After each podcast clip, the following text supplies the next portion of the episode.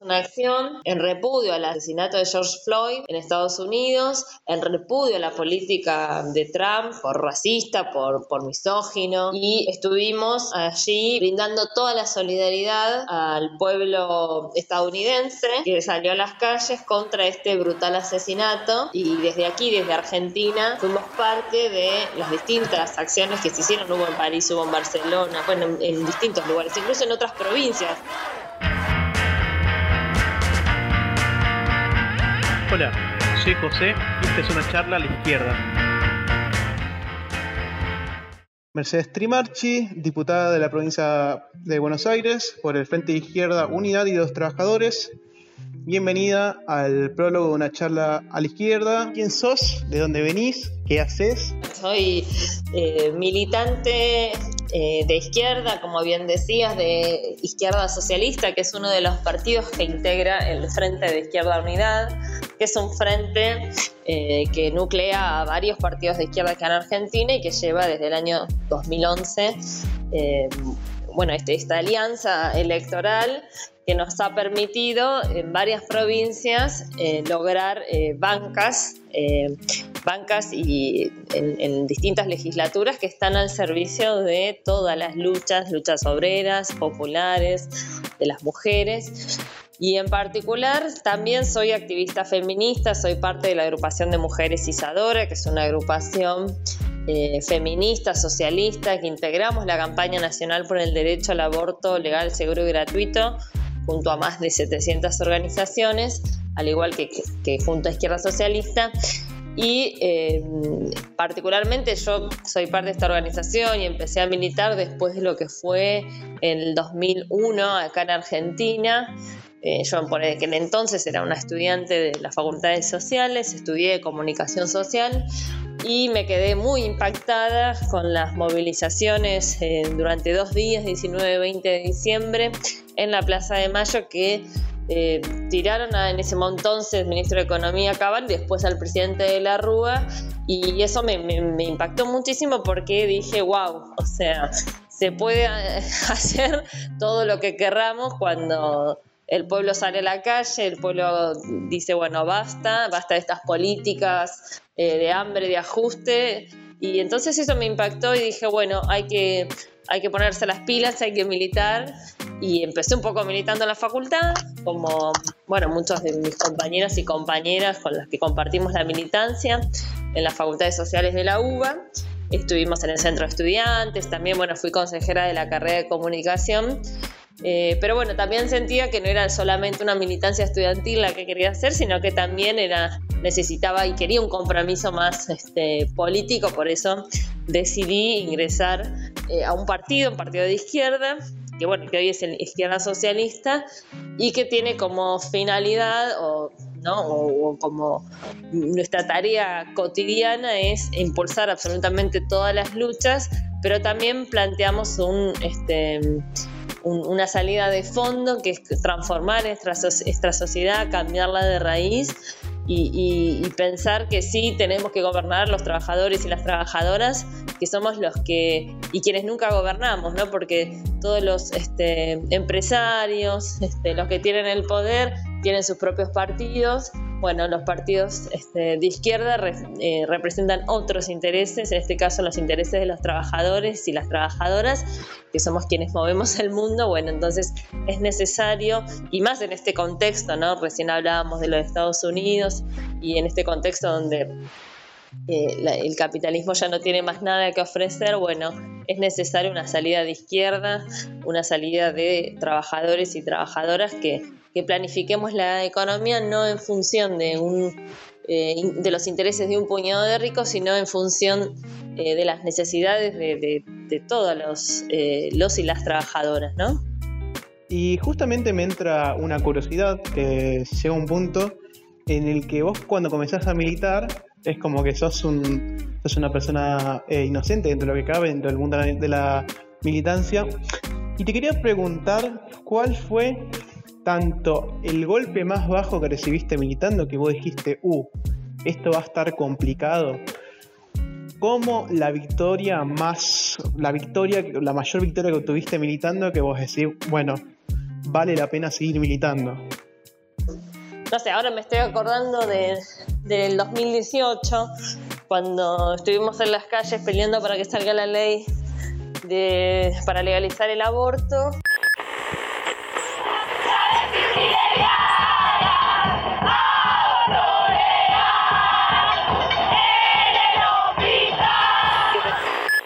Me acuerdo cómo festejamos el 13 de junio cuando salió la, media sanción y me acuerdo muchísimo eh, cuando el 8 de agosto en el Senado no salió la ley. Y ahí estábamos bastante como con mucha bronca porque habíamos este, organizado muchísimas actividades, habíamos ganado el debate social, la despenalización social, pero bueno, un puñado de eh, senadores del radicalismo, de, peronistas, kirchneristas, de, o sea, de todos los partidos, votaron en contra de, lo que ya había tenido una media sanción y lo que la mayoría de, las personas que estábamos allí reclamábamos. Pero bueno, lo que a mí me sorprendió, más allá de ese revés, digamos, que sufrimos en relación a que no salió la ley, fue muy emocionante poder haber logrado eh, eh, la despenalización que se habla en las calles, eh, en las calles, en los programas de televisión, en cualquier conversación familiar, que se hable de que era necesaria una ley que respete la decisión y la voluntad de las personas con posibilidad de gestar y que puedan decidir sobre si quieren o no continuar con un embarazo, para mí me pareció algo muy, muy valioso, muy importante y si bien ese día no salió la ley, nos fuimos todas convencidas eh, de que más temprano que tarde va a salir la ley, eh, que el aborto va a ser ley. Y eso, y eso es, un aprendizaje que, es muy importante para, el conjunto de, la sociedad y de, quienes militamos sobre todo, que eh, con la organización, con la, con, con la movilización, vamos a poder lograr todo lo que nos propongamos. ¿sí? Entonces, yo creo que es un poco y un poco, o sea, puede haber eh, varias eh, luchas este, que se pierdan, otras que se ganan, pero lo más importante es poder eh, salir de cada una de esas luchas airiosos y airiosas, ¿no? Y con una fortaleza y una convicción cada vez más eh, comprometida de que con la lucha se puede y que hay que organizarse para conseguir absolutamente todo lo que querramos. Digo, la historia de la humanidad nos enseñó eh, que solo luchando se consiguen las cosas. Bueno, creo que eh, nosotros, estamos aportando en ese camino, o sea, estamos luchando para justamente poder conseguir todo lo, todo lo que querramos, ¿no? Y eso se puede. Eh, justamente esto me abre la, ventana porque eh, en su momento hice, una tipo de encuesta en, Instagram para saber qué tipo de preguntas le gustaría hacer a una diputada de izquierdas. Y una pregunta en especial que me da el gancho para poder hacer una, explicación, ya que, eh, bueno, nosotros que somos militantes de izquierda, podemos entenderlo, pero es entendible que por la presión de los medios o por la poca información que hay al respecto, que es sobre el tema de las, de las bancas, ¿no? Vos eh, fuiste diputada de la provincia de Buenos Aires. Por la memoria de los 30.000 compañeros y compañeras desaparecidas en la última dictadura militar, por los caídos del PST, por las luchas de las mujeres en todo el mundo contra la opresión patriarcal y por el aborto legal, seguro y gratuito, por un gobierno de los trabajadores que termine con el desastre capitalista y por un mundo socialista, sí, juro. ¿Cómo es el funcionamiento del sistema de bancas de diputados, en tanto nacional como provincial, del Frente Izquierda, no? Claro, bueno, está genial la pregunta, José, porque es verdad, existe como una especie de sentido común eh, que un poco desde Izquierda Socialista, que impulsamos el Frente de Izquierda, el Frente de Izquierda Unidad, eh, venimos justamente a romper ese sentido común y es que las bancas eh, del Frente de Izquierda son ocupados están ocupadas por trabajadoras y trabajadores. Como decís vos, una docente de a pie, como es mi caso, puede ser este, diputada, como ahora está, como lo fue, por ejemplo, Mónica Schnotauer, que es eh, trabajadora de limpieza en el ferrocarril, eh, digo, en Córdoba, en, Neuquén, o sea, las bancas de, todo el país este, están siendo ocupadas, que ocupamos desde el Frente de Izquierda, eh, las ocupamos laburantes, ¿no?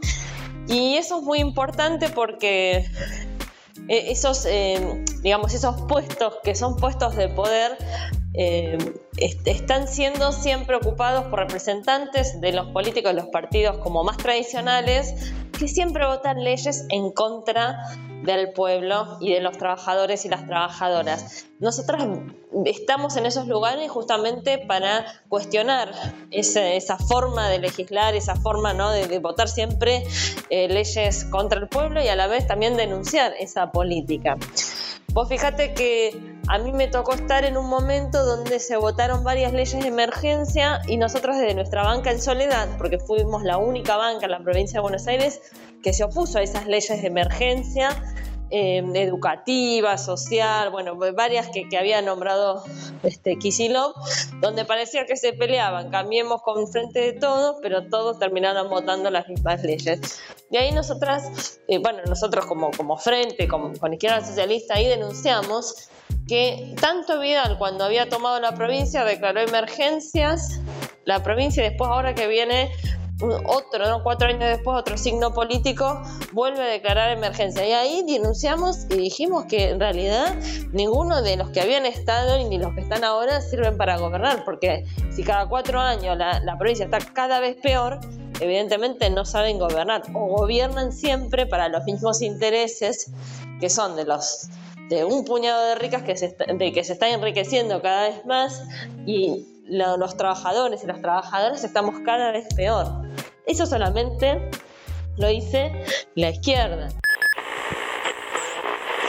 Esta banca de izquierda socialista en el frente de izquierda, quiero denunciar que el proyecto de ley impositiva que envió el gobernador no tiene nada de progresivo. Eh, saltando con esto a, algo más eh, personal también que tiene mucho que ver y fue tu experiencia personal como diputada, ¿no? Si bien entendemos que, como dijimos antes, muchos eh, son para, para, para el resto de, las personas, un diputado es algo que no se toca, eh, me encantaría saber o que nos mostrara como, como trabajadora tu experiencia dentro de un Congreso de Diputados, ¿no? Eh, realmente se tocan los problemas del día a día, realmente la gente se molesta por hacer política, pues todo una fiesta de niños a ver quién se divide más plata, ¿no? Pero por lo, por lo menos mi experiencia es que todas las leyes que se llevaron a discusión y todas las leyes que se, eh, se pusieron a votación, todas fueron leyes para eh, perjudicar al conjunto del pueblo trabajador. Se nombraba las leyes de emergencia, que simple es, es para que en este caso el gobernador disponga del dinero que se le antoje y lo reparta a cual caja donde él quiera. Y eso se hace para que en ese caso, eh, en este caso no el gobernador de la provincia disponga para donde a él le guste, pero a la vez también entre esos disponer es para pagar deuda, por ejemplo, de la provincia. Cuando, todos los, cuando los gobiernos pagan deudas, sean deuda eh, externa a nivel nacional, que es toda plata que en vez de ir a hospitales, a escuelas, se está yendo a bonistas, especuladores, al capital financiero. Entonces, eso es perjudicial para el conjunto del pueblo trabajador. Ojo, hay una campaña que dice, bueno, ustedes están ahí, no les importa, pero no es que no nos es al revés. A quienes no les importan es a los partidos tradicionales, peronistas, radicales, o por ejemplo ahora en el Congreso Nacional el único proyecto que se presentó para poner cobrar un impuesto a las grandes fortunas, a los grandes empresarios, fue el proyecto del Frente de Izquierda. Y se puso sobre la mesa, se puso la sesión eh, que se hizo eh, remota, ¿no? O sea, no presencial, sino a través de, eh, videos eh, y votaron en contra, o sea, votaron en contra de qué se trate siquiera. Entonces, esa, digamos, campaña que nos hacen como que nosotros no presentamos proyectos o siempre votamos en contra, a mí me gustaría hacerlo a la inversa. ¿Por qué ellos no votan los proyectos del Frente de Izquierda? ¿no? ¿Por qué no votaron el proyecto que dice que hay que cobrarle un impuesto a los ricos? No lo votan porque no quieren, porque sus negocios están de la mano de los ricos. Entonces yo creo que está, que está bueno este ejercicio porque, porque permite ilustrar justamente cuáles son los intereses de unos y de otros. ¿no? Nuestros intereses eh, son de los trabajadores y de las trabajadoras y eh, los intereses de ellos es de los empresarios y, de los ricos, ¿no? Sí, eh, tal cual. Eh, yo te, quería hacer también una preguntita más, ya cerrando este tema. Quería saber un poco más sobre vos, pero un poco más con la militancia, ¿no? ¿Tenés algún tipo de referente político, alguna, alguna luchadora, algún luchador en el que vos digas, bueno, una de las razones por la que yo milito es porque, bueno, esta persona me trajo inspiración para seguir adelante, ¿no? Para mí, mis compañeras y compañeros de militancia de izquierda socialista que, que nos han cambiado, marcado el camino, son referentes, ¿no? Estoy pensando en un este, gringo Jordano, Mónica Snotauer, Angélica Laguna, Liliana Olivero, o sea, son todas este, compañeras y, compañeros eh, que por lo menos a mí en lo personal, eh, me marcaron. Digo, y hay un montón de otros compañeros y, compañeras que están ahí justamente aportando su, su, granito de arena a esta, a esta organización y también a, querer transformar eh, la sociedad, y que para mí eso es muy valioso y son referentes a los cuales respeto mucho y, quiero y estoy muy orgullosa de, ser parte de la misma organización. Así que yo creo que vendría por ahí. Además eh, ser una de, ser una activista o una, militante de izquierda, también sos eh, feminista, sos dirigente de Isadora, Mujeres en Lucha, y eh, me encantaría saber un poco más qué es Isadora, de dónde viene Isadora, esa parte, explicarnos un poco más el, socialismo, el feminismo socialista que, que, defiende Isadora. Así que nada, me encantaría saber un poco más sobre eso. Bueno, Isadora es una agrupación de mujeres que es relativamente joven porque eh, la armamos en el año 2017, justo fue en abril del 2017, cuando eh, fue el fatídico mes de abril donde eh, estuvieron los femicidios de mm, Micaela García, el de Anaí, el de, bueno, varias este, femicidios que ocurrieron como en un fin, de semana en, en decidimos lanzarnos a armar Isadora, el nombre de Isadora es por Duncan, que fue una bailarina que, bueno, promotora de la danza moderna, eh, muy, muy rebelde, muy libertaria también en su forma incluso personal de vida.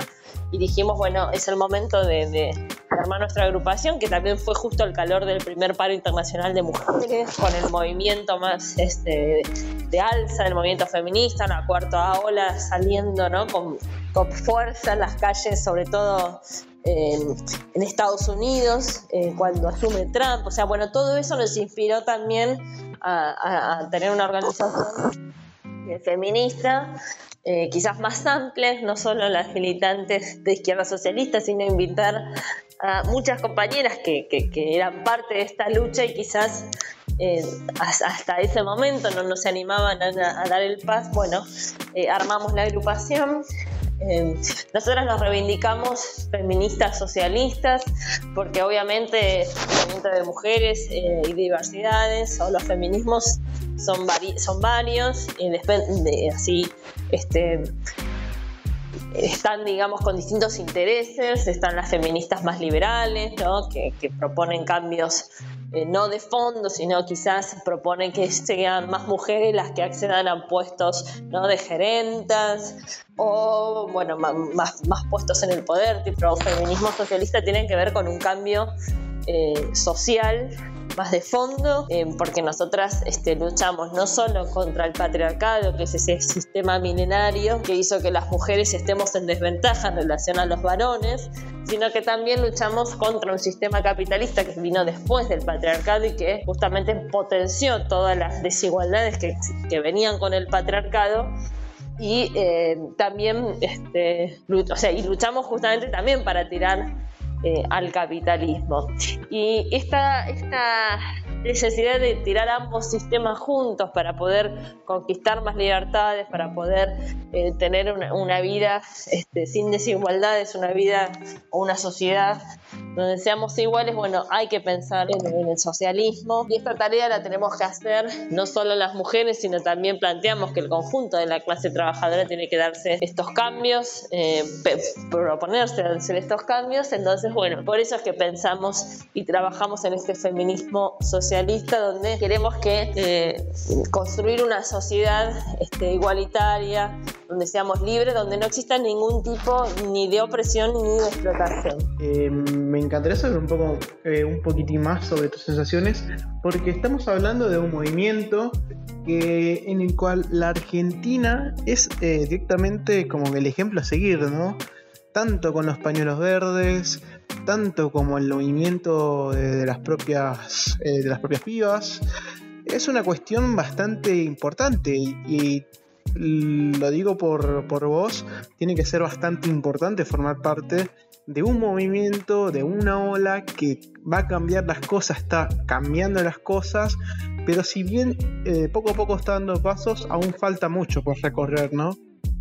Sí, de hecho, hoy decíamos, ¿no? Hoy es 2 de junio, mañana es 3 y se cumple el quinto aniversario del Ni Una Menos, que fue una movilización muy importante.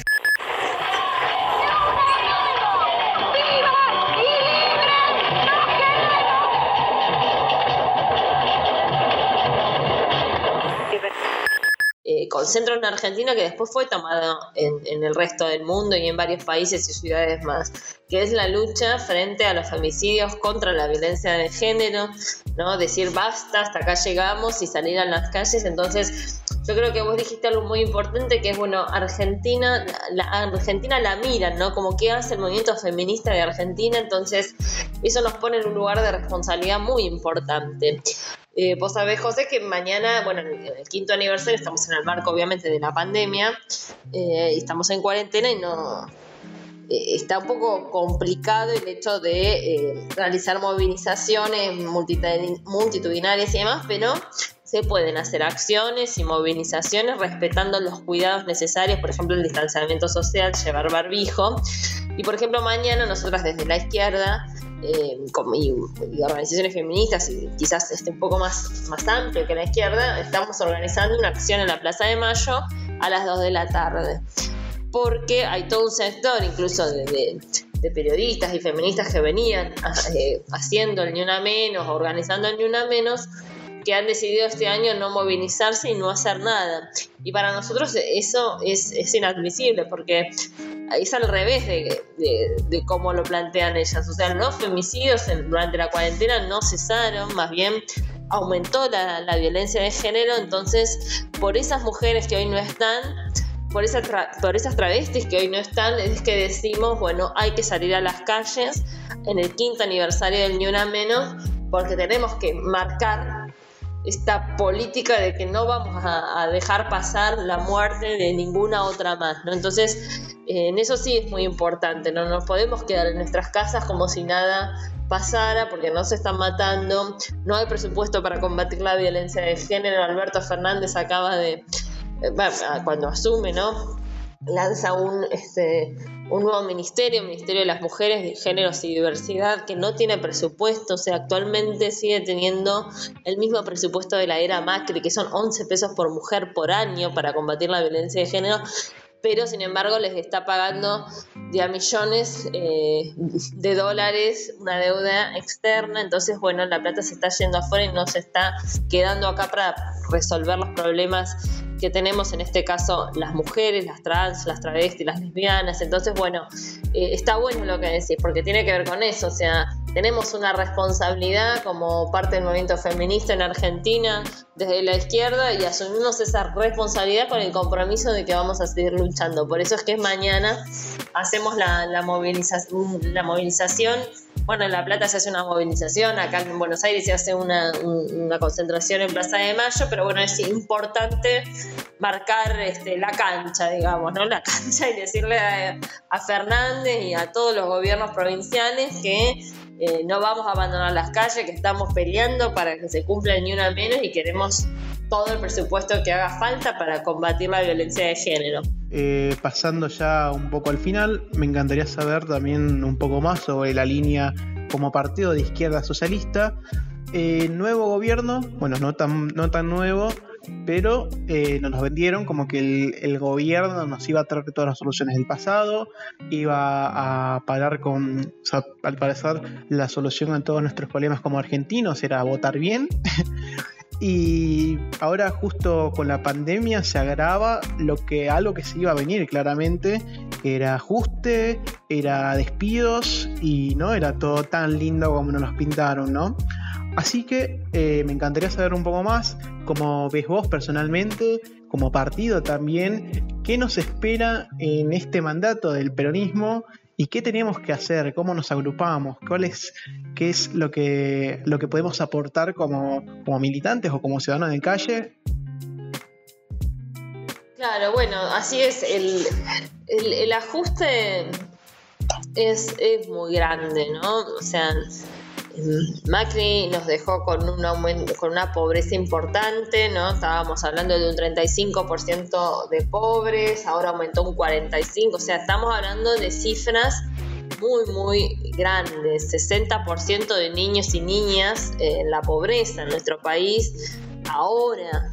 Entonces, estamos hablando de, números o de cifras que son muy impactantes y hay que tomar nota de eso. Em, si bien Alberto es un gobierno que por lo menos se plantea o se pone, se posiciona como eh, distinto a Macri, ¿no? En el sentido de que tiene un mayor diálogo, tiene como mucha más labia y, y adorna un poco más las cosas. Eh, nosotros tenemos una definición en relación a ese tipo de, hacer política que es el doble discurso. Esto identificarlo es muy importante porque cuando una dice, bueno, es el doble discurso, significa que dice una cosa, pero en realidad hace lo, otra cosa o lo opuesto, ¿no?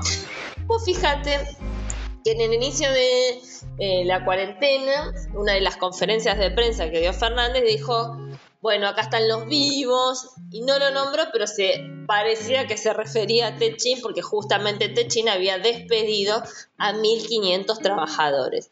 Y entonces él dijo en una conferencia, bueno, mañana estoy mandando un decreto para, para prohibir los despidos y suspensiones. Entonces, nada, todo el mundo miró eso por televisión. La gente que es honesta se lo cree porque, claro, si un presidente te dice voy a prohibir los despidos y suspensiones, una persona que cree en ese discurso, en esa palabra. Pero al otro día se manda ese decreto y fíjate que la propia, el propio escrito del decreto habilita que los despidos se negocien en el Ministerio de Trabajo entre las direcciones sindicales, ¿no? las empresas. ¿no? Entonces, claro, ¿Qué pasó después con esos 1.500 despidos? Fueron al Ministerio de Trabajo y el Ministerio de Trabajo, que depende del Ejecutivo, avaló los 1.500 despidos. Es decir, que ese decreto famoso que, que prohíbe los despidos y las suspensiones no se cumple, no sirve porque están despidiendo y están suspendiendo a todos los trabajadores. Fíjate, se junta la Unión Industrial Argentina con las direcciones de las centrales sindicales. ¿Qué acuerdan? ¿Defender los puestos de trabajo? No, rebaja salarial, le quitaron el 25% del sueldo a todos los trabajadores. Y eso lo negociaron y es avalado por, por este gobierno. Entonces, entonces, es mentira que el gobierno de Fernández prioriza, como él dice en sus conferencias, la salud en vez de la economía o bueno, esas frases que, que son impactantes. En salud, por ejemplo, le prometió un bono de 5 mil pesos a los trabajadores de la, de la, salud que todavía no lo cobró ninguno. Pero entre otras cosas, eh, yo porque tengo muchos conocidos y amigos que, trabajan en salud, eh, muchas veces trabajan, no trabajan en relación de dependencia y pueden recibir un bono, son monotributistas, es decir, trabajan en negro, ¿no? Eh, trabajan para las obras sociales, para las clínicas privadas, los propios hospitales, eh, ¿no? las contratan como monotributos, monotributistas. Entonces, ahí también hay, hay un punto en el cual nosotros, por lo menos desde la izquierda, denunciamos que es que todo esta, toda esta política, ¿no? que es medio biribir y medio verso, eh, se hace de la mano de una política que es la de renegociar la deuda externa y eh, pagarla, ¿no? Y eso para nosotras es, crucial porque es, es, una sangría. Ahí están los verdaderos problemas económicos de nuestro país, porque es una deuda que lleva décadas que, siempre es pagar, pagar intereses para nuevos bonistas, de los bonistas, de los bonistas, de los seguros, de los bonistas y demás. Y eh, es toda plata que se va y que no va justamente a la salud, a los hospitales, a las escuelas, a los trabajadores, a las trabajadoras, a combatir la violencia de género. Entonces, bueno, eh, de a poquito, ¿no? con paciencia, ¿no? en cinco meses ya de gobierno peronista, con pandemia de por medio, ya se puede ver eh, o se empieza a ver que el discurso bonito que, tenía cuando asumió o que incluso lo sigue teniendo en sus propias conferencias, después hacen agua por todos lados y son versos, son puro verso. Lo vemos con los despidos y suspensiones, eh, lo vemos con los propios este, eh, los subsidios y, que, dijo que les iba a dar tanto a los trabajadores de la salud como a los propios este, el IFE, ¿no? Ese, ese bono de emergencia para las familias este, que lo necesitaban. Bueno, la mitad no lo pudo cobrar, prometió dos cobros y todavía hay sectores que no lo cobraron. Bueno, o sea, son todas este, políticas que anuncian y que después no las hacen o que, o las, o que son medio este, o sea, abstractas, por decirlo de alguna manera, que después cuando vas a los papeles y en concreto no se cumplen. Eh, digo, como para poner algún ejemplo, pero bueno, también hay que ser, este, hay que ser paciente, ¿no? Eh, por, eh, o sea, el, ajuste y la inflación, los despidos, eh, la, no renegociación de los salarios, o sea, hoy los trabajadores que deberían haber este, recibido aumentos con las paritarias no los recibieron. Lo mismo, bueno, lo que pasó con los jubilados, o sea, en vez de aumentarles la jubilación, o sea, no tocó ninguna jubilación y ahora ni siquiera los que menos cobraron cobraron un aumento. Entonces, él podrá decir que le importa a la gente, que le importa a los trabajadores, pero en realidad no les importa, lo único que les está importando es recaudar, recaudar, recaudar para pagarle eh, a los bonistas y, a los especuladores. Y otro tanto, hace dos meses que están los diputados este, del Congreso Nacional insistiendo que, bueno, un impuesto a las riquezas por única vez, hace dos meses eh, que, están, que, se pasan la pelota unos a otros y todavía no apareció ni un peso de esas empresas eh, millonarias que están haciendo fortunas en el marco de una pandemia, de una crisis sanitaria. No se les tocó el bolsillo a ellos, a ninguno de los empresarios ni a las grandes fortunas. Ahora, para los trabajadores es todo recorte, el 25% del salario, les han quitado el 14% de los aportes en muchas empresas, de los aportes, digamos, este, jubilatorios. O sea, es todo recorte, recorte, recorte para eh, los trabajadores. Entonces, bueno, eh, para nosotras y nosotros como izquierda socialista, como parte del Frente de Izquierda Unidad, es nuestra obligación eh, plantear las cosas como son. Nosotros estamos viviendo una doble crisis. Por un lado, una crisis económica, pero también se agrava con el coronavirus. Esto no es nuevo, lamentablemente. Siempre que hay una crisis, la receta del capitalismo es siempre la misma. Lo empresario, cuando hay ganancia, es de ellos, pero cuando hay pérdida, son nuestras. Sí, eh, tal cual. Hay una cuestión también bastante importante, que si es algo que caracteriza como país de Argentina, es siempre terminar eh, creyendo en el mal menor o seguir creyendo las mismas mentiras de los mismos partidos de siempre. No es la primera vez que entramos en crisis, tampoco dudo si seguimos así sea la última. Y es una cuestión de que la propia gente que se queja cierra o, directamente no quiere asumir las consecuencias porque directamente caemos en el juego de hay ajustes y hay ajustes. Está mal si lo hace Macri, pero no está mal si lo hace Alberto, ¿no? Es una cuestión que quizás para la persona que ya está arraigada a lo que es la política de los partidos de siempre, mm, no lo quiere ver de esa manera, ¿no?